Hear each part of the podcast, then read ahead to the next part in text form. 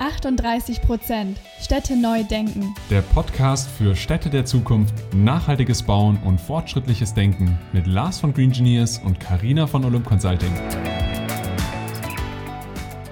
Liebe Freundinnen und Freunde der nachhaltigen Städte von morgen. Und herzlich willkommen zu einer neuen Folge von 38% Städte neu denken.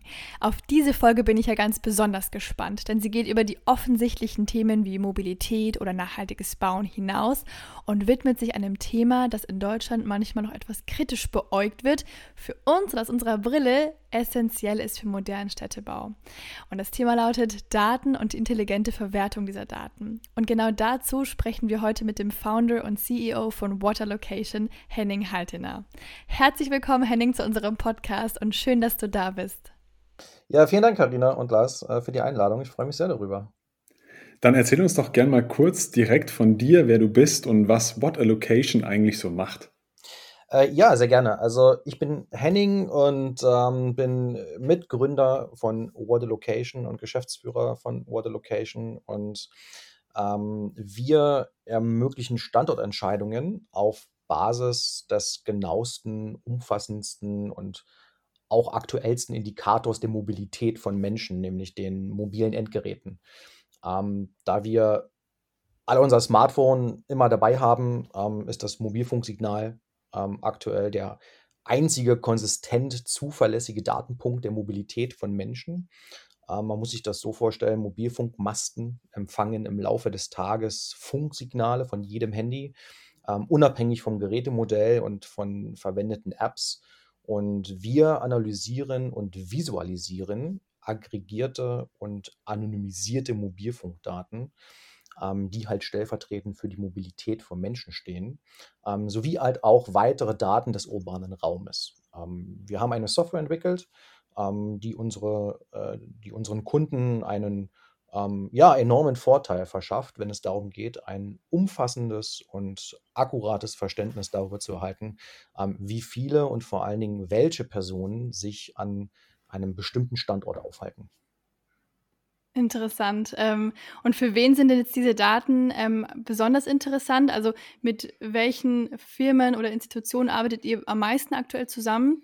Und was können jetzt die auch ganz konkret mit diesen Daten dann machen? Also wir haben uns, ähm, als wir vor zwei Jahren ge gestartet sind, ähm, auf den Einzelhandel fokussiert in unseren Städten in Deutschland, ähm, da der Einzelhandel einfach ähm, natürlich auch aktuell bedingt durch Pandemie und Co ähm, sehr große Herausforderungen hat und ähm, für uns eine an sich leicht zu erschließende Zielgruppe ist, aber eben halt auch mit sehr, sehr, sehr großen Problemen in, in, in, in unserer Bevölkerung. Und ähm, daher ist der Einzelhandel für uns derzeit ähm, der Hauptfokus, denn wir glauben, wenn der Einzelhandel stirbt, dann stirbt auch die Innenstadt und wir alle haben ja das gemeinsame Ziel, eben genau das zu verhindern. Jetzt reden wir hier schon viel von dem Thema Daten. Bei Daten ist es natürlich immer was sehr Sensibles, gerade in der Gesellschaft, jetzt auch heute mehr denn je eigentlich. Wie geht ihr denn mit diesem Thema Datenmissbrauch oder eben auch mit Maßnahmen dagegen vor oder wie geht ihr damit um?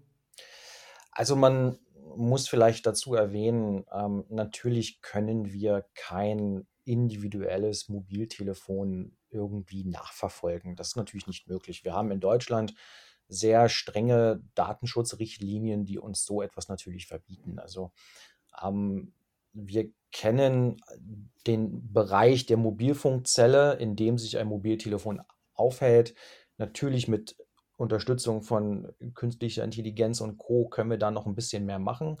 Ähm, zum Beispiel so Themen wie Demografie, also wie alt ist jemand, können wir auch nicht sagen. Wir können aber sagen, er befindet sich in der Altersgruppe 30 bis 39 zum Beispiel. Das Geschlecht, ja, das kennen wir, männlich oder weiblich, ähm, stammt alles aus der validierten Quelle des Mobilfunkvertrages. Ähm, das sind aber eben halt keine persönlichen Daten, ähm, sondern ja, keine, wie nennt man das? Äh, jetzt fehlt mir noch tatsächlich das Wort. Personenbezogene Daten. Personenbezogene Daten, genau. ja, total, genau. Also personenbezogene Daten. Richtig, das kennen wir natürlich nicht. Wir kennen auch nicht äh, zum Beispiel, Karina oder Lars von euch, die Handynummer. Ja, die können wir natürlich auch nicht auslesen. Ähm, haben wir zum Beispiel Standorte, wo weniger als fünf Personen sich aufhalten, bekommen wir gar keine Daten. Ähm, Personen unter 18 zum Beispiel können wir nicht analysieren. Also da gibt es sehr strenge Richtlinien, ähm, die natürlich eingehalten werden, die natürlich auch geprüft werden. Ähm, die Daten, die wir verarbeiten, sind natürlich auch entsprechend zertifiziert und ähm, durchlaufen halt einen sehr, sehr strengen Datenschutzprozess, bevor die überhaupt an uns übermittelt werden. Also von daher kann ich da schon mal jeden beruhigen. Ich glaube, jeder, der einen Facebook-Account oder, ein, oder einen, einen Instagram-Account hat, ähm, gibt dort mehr Daten von sich preis über seine äh, persönlichen äh, ja, äh, Informationen als über Mobilfunkdaten. Von daher kann ich da jeden beruhigen. Ja, das ist auf jeden Fall schon mal eine gute Information. Du hast jetzt einen wichtigen Stichpunkt ja angesprochen, Thema Facebook und Instagram. Also ich erlebe das schon in meinem Umfeld auch ganz oft, dass die Leute wirklich keine Ahnung haben, wie viel eigentlich von dem Handy getrackt wird. Äh, weil klar, Thema Datenschutz, da hören immer alle gleich auf und, und ja. sind immer gleich sehr sensibel und wollen natürlich immer, dass das dann auch alles eingehalten wird. Aber ähm, sie sind sehr in, uninformiert, was ähm, was das eigene Handy betrifft und was da alles gemacht wird.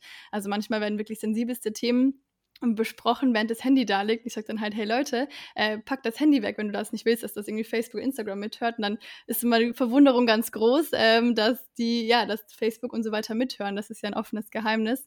Ähm, ja. Wobei man halt auch ganz, ganz viel inzwischen Einstellungen anpassen kann. Also ich kann verhindern, dass äh, Instagram und Facebook auf meine Bilder zugreift. Ich kann das nämlich dann nur bestimmt auswählen. Also ja, das ist auf jeden Fall ein ganz spannendes Thema, aber ich finde das ähm, ja einfach gut, dass es mal geklärt ist und auch interessant zu wissen, ähm, dass ihr da eben nur die, ähm, ja, so die groben Daten eben habt, aber jetzt nicht personenbezogene Daten. Ja, absolut. Also ähm, man muss eben halt auch schauen, worum es uns geht. Also uns geht es vor allem darum, die Mobilität von Menschen zu verstehen in, in stark urbanisierten äh, Gebieten. Ähm, da ist halt nun mal das Mobilfunksignal das, das, das Beste, was es da derzeit überhaupt gibt an Technologie.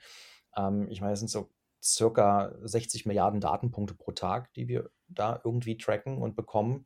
Ähm, alles, was so, es gibt ja auch App-getriebene Lösungen, die eben die Mobilität untersuchen.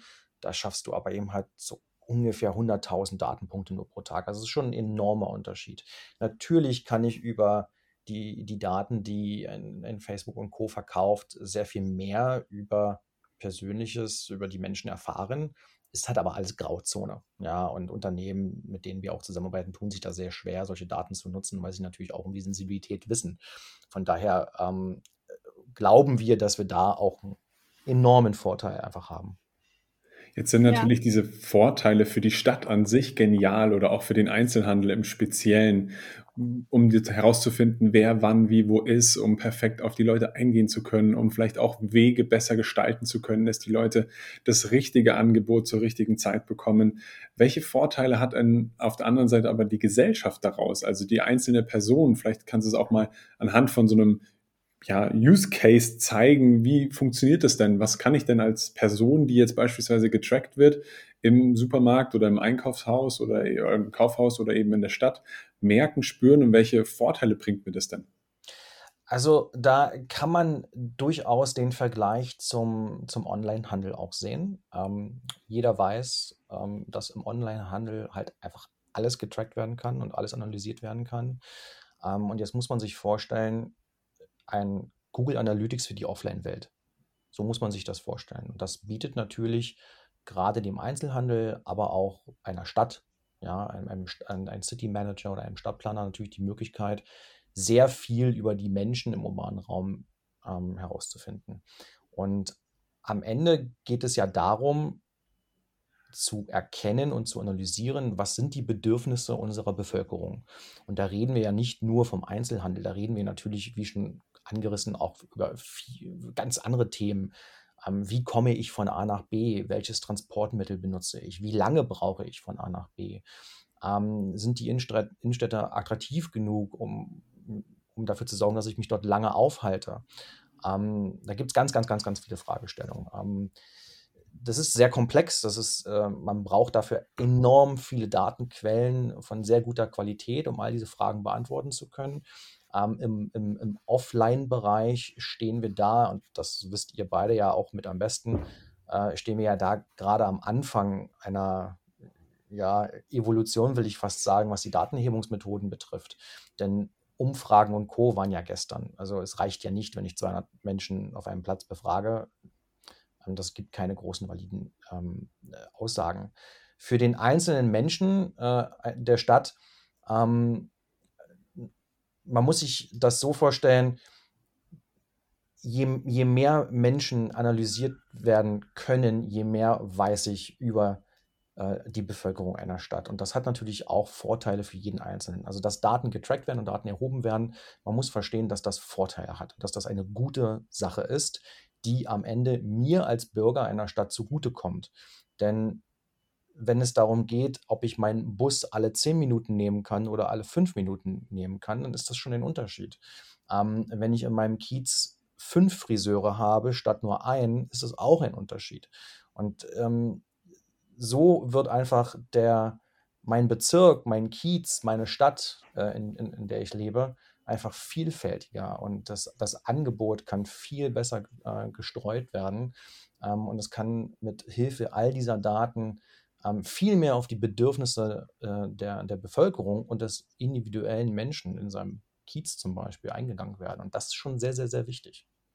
Das finde ich jetzt auch total spannend. Es gibt jetzt gerade so ein Stück weit aktuellen Anlass, jetzt wo wir den Podcast aufnehmen, befinden wir uns in der Zeit, wo es jetzt mal um diese Nacht geht, wo die Lichter ausgeschaltet werden.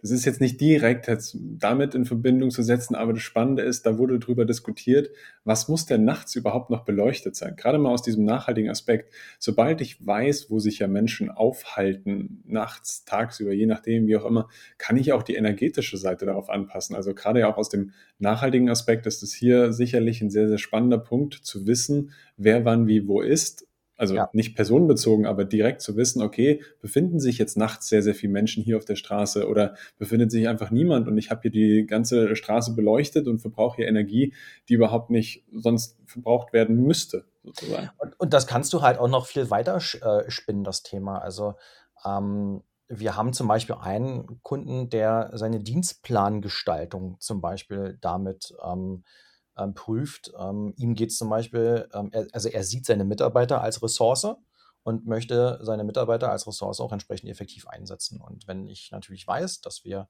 zu gewissen Zeiten wenig Frequenz haben, müssen eben halt dort auch nicht fünf Menschen sein oder fünf Mitarbeiter sein, die sich darum kümmern und sich dann die Beine im Bauch stehen. Ne? Also das, das, das kann man viel weiterspinnen sogar ähm, über öffentliche Transportmittel, äh, Beleuchtung, ein riesiges Thema, ähm, die, die, die Steuerung von Elektrizität oder die, die, der, der genaue, äh, die genaue zur Verfügungstellung von, von Strom zum Beispiel, ist auch sehr, sehr, sehr spannend. Ja, da gibt es viele Ansätze.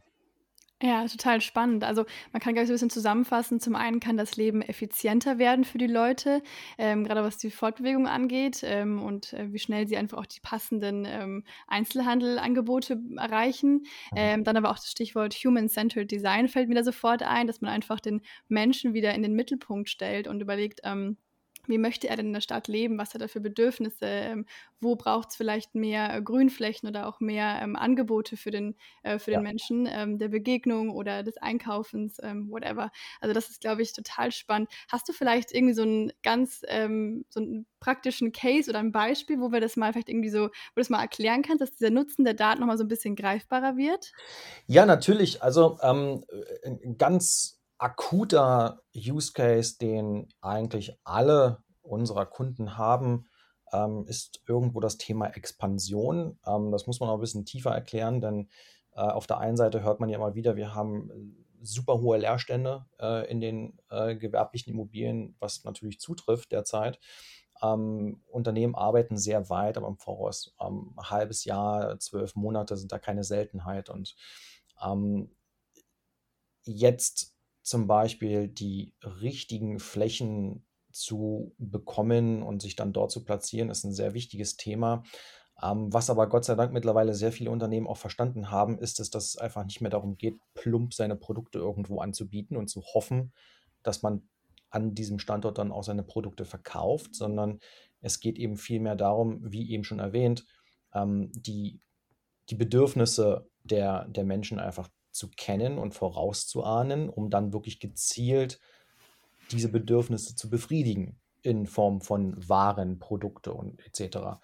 Ähm, und da findet gerade so ein großer Wandel statt, dass viele große Unternehmen, das kann aus dem Lebensmitteleinzelhandel sein, das kann aber auch aus dem Bereich Fashion sein ähm, und viele andere Branchen äh, im Einzelhandel, ähm, die wirklich verstärkt für das Thema Immobiliensuche ähm, eben Daten benötigen, um ihre Standortentscheidungen und eigenen Standortanalysen damit aufzuwerten. Ähm, es gibt aber auch so Themen wie äh, Kannibalisierungseffekte zum Beispiel ähm, mit Hilfe der Daten. Also ähm, nimmt mein eines Geschäft meinem anderen Geschäft Kunden weg. Das ist ja eine, ein, ein, ein, ein Faktor, den man vorher ja kaum berechnen konnte.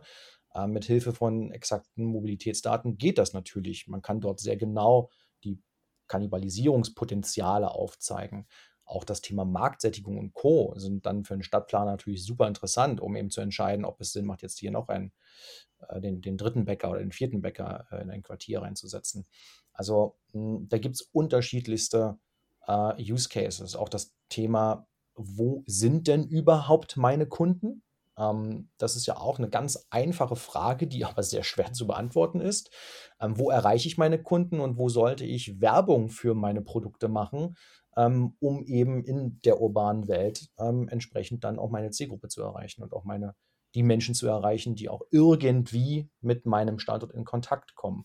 also es ist sehr vielfältig. Im Großen und Ganzen kann man eigentlich sagen, dass man entlang der gesamten Wertschöpfungskette im Handel ähm, und das geht vom Immobilienmakler bis hin zum Expansionsmanager, bis hin zum Marketingmanager ähm, und zum Finanzexperten ähm, geht es einmal komplett die Reihe durch und da gibt es überall Use Cases, wo eben Mobilitätsdaten eine, wesentliche Rolle spielen werden in Zukunft.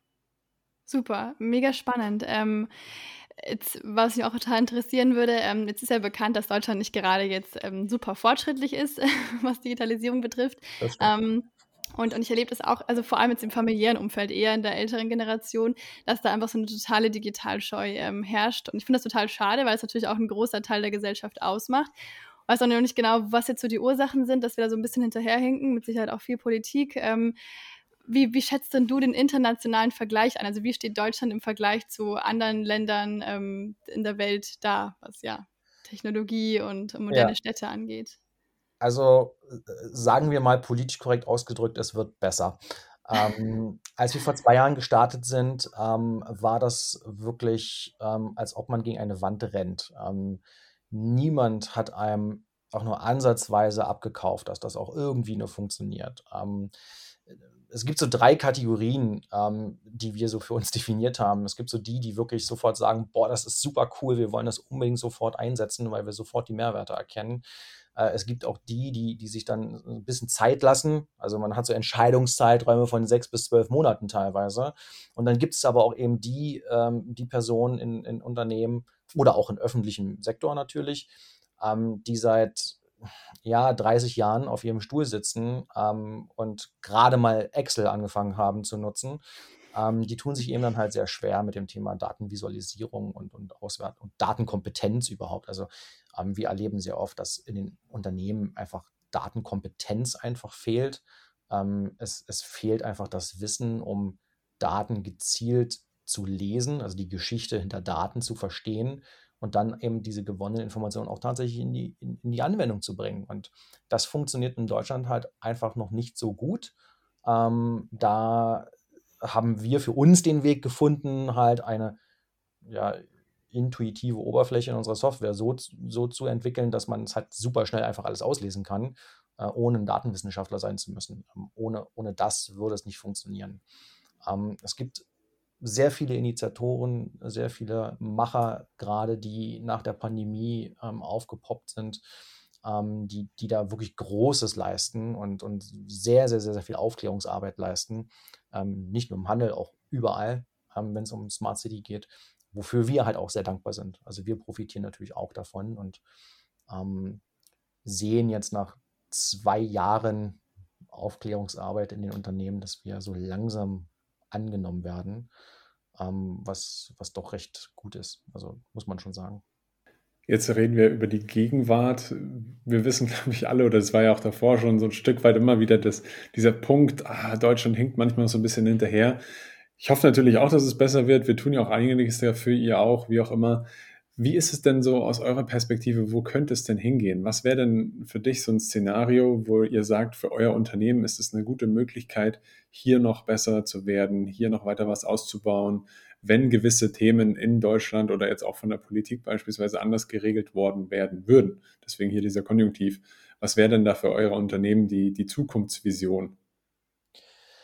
Ähm, auf der einen Seite ähm, wünschen wir uns natürlich, dass wir in Deutschland weiterhin ein gutes Datenschutzgesetz haben.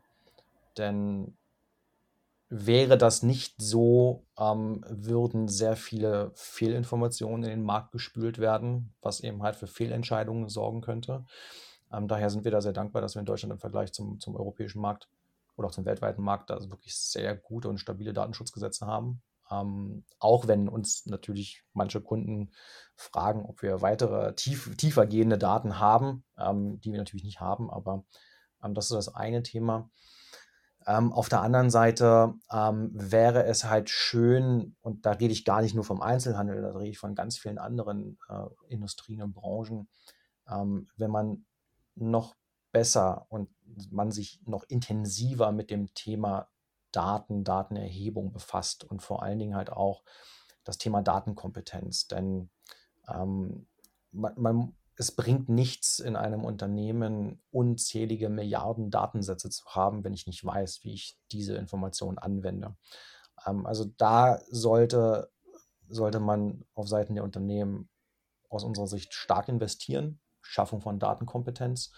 Ähm, das wird enorm wichtig werden. Ähm, dass das Thema Daten, es ist es langweilt mich teilweise, wenn man dann hört, das ist das, das Gold, das aktuelle Gold, die Datensätze, aber ähm, wir sehen Daten eher als Element an, also neben Wasser, Feuer und Co. Ja, weil Daten sind einfach so elementar wichtig ähm, für alles, was wir heute tun.